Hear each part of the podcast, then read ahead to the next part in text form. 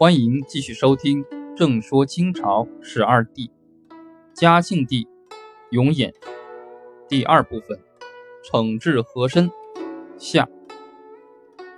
嘉庆对和珅的惩治动作迅速、干净利索、宽严适当，十分成功。这是嘉庆皇帝一生处理重大政治事件中最为精彩的一笔，也是他作为政治家的唯一杰作。但是嘉庆定和珅的第一大罪是，在宣布皇太子前一天，和珅向他送如意以示拥戴之功，这表示和珅要投靠新主，其心不能算恶，既不叛君主，也不反社稷，此条构不成杀头之罪。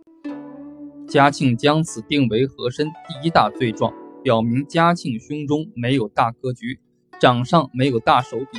这是嘉庆亲政以后平庸性格的一次表露。嘉庆为什么杀和珅呢？一有人说是和珅富可敌国，扳倒和珅可以缓解嘉庆面临的财政压力。所谓和珅跌倒，嘉庆吃饱，就是这个意思。和珅被抄家时，抄出藏金三万两千多两，地窖藏银二百余万两。取租地一千二百六十六顷，其他还有取租房屋一千零一间半，各处当铺银号以及各种珠宝衣物等，其总家产折合白银，有的说约一千万两，有的说两千万两，有的说达到了八亿两。当时清政府财政年总收入约七千万两，还有为制的珍珠、大珠、手串、大宝石等，实际数字已经无法考据。大量的财富使和珅过着帝王般奢华的生活，娶出宫女子为妾，仅巡捕营在和宅共役者就达一千余人。他在承德立正门外、北京北长街会计司胡同等处都建有住所。和珅在北京什刹海畔建造起豪华宅地，也就是恭王府的前身，府内甚至仿乾隆皇帝宁寿宫建起楠木房。称为西晋斋，还有围制修建的垂花门和皇宫用的宫灯、多宝阁等。和珅还在北京海淀建有宏大秀美的淑春园，是当今北京大学校园的一部分。和珅不仅享受着姬妾成群、锦衣玉食的生活，还梦想着死后像皇帝一样风光气派。他在河北冀州修建了巨大的坟墓。规格超过亲王，民间称之为和陵。二，有人说是为缓解官民之间的矛盾。嘉庆元年发生白莲教民变，清军连连失利。嘉庆三年，清军抓住四川农民军首领王三奎，王三奎的口供说官逼民反。嘉庆意识到，正是因为地方官吏皆如和珅似的贪暴，所以屡屡激起民变。嘉庆帝总结说：“层层捐销，皆为和珅一人。”又说：“朕所以重治和珅之罪者，实为其贻误军国重物，所以嘉庆杀和珅，以谢天下。”三有人说是为解决军权与相权的矛盾，因和珅权高震主。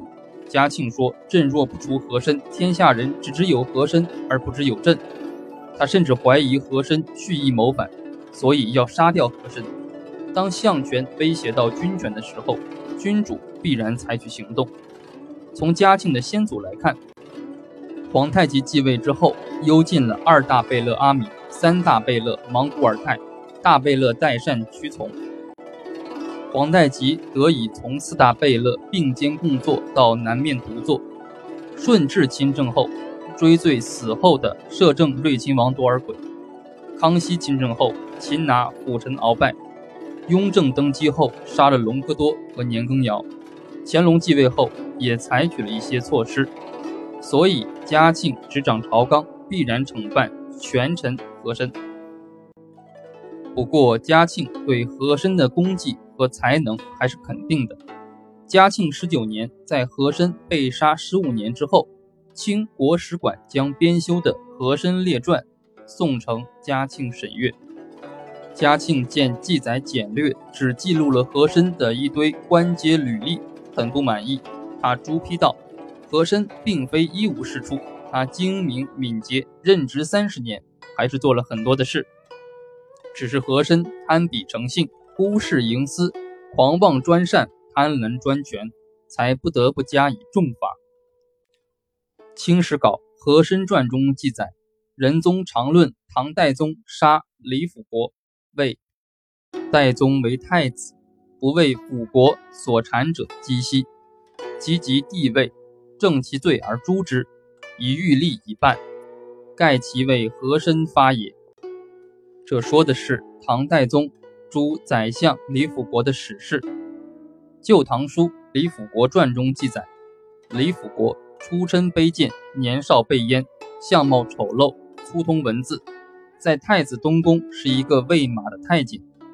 安史之乱中，他力劝太子即帝位。肃宗继位后，升为太子管家。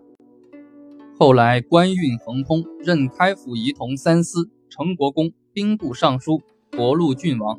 肃宗死后，代宗继位，尊为上父、司功兼中书令。《新唐书·李辅国传》中也记载，代宗及四位不愿大张旗鼓地杀李辅国，只差遣侠者深夜将其刺杀之，割下头颅扔到幻册中，但代宗仍对此事保密。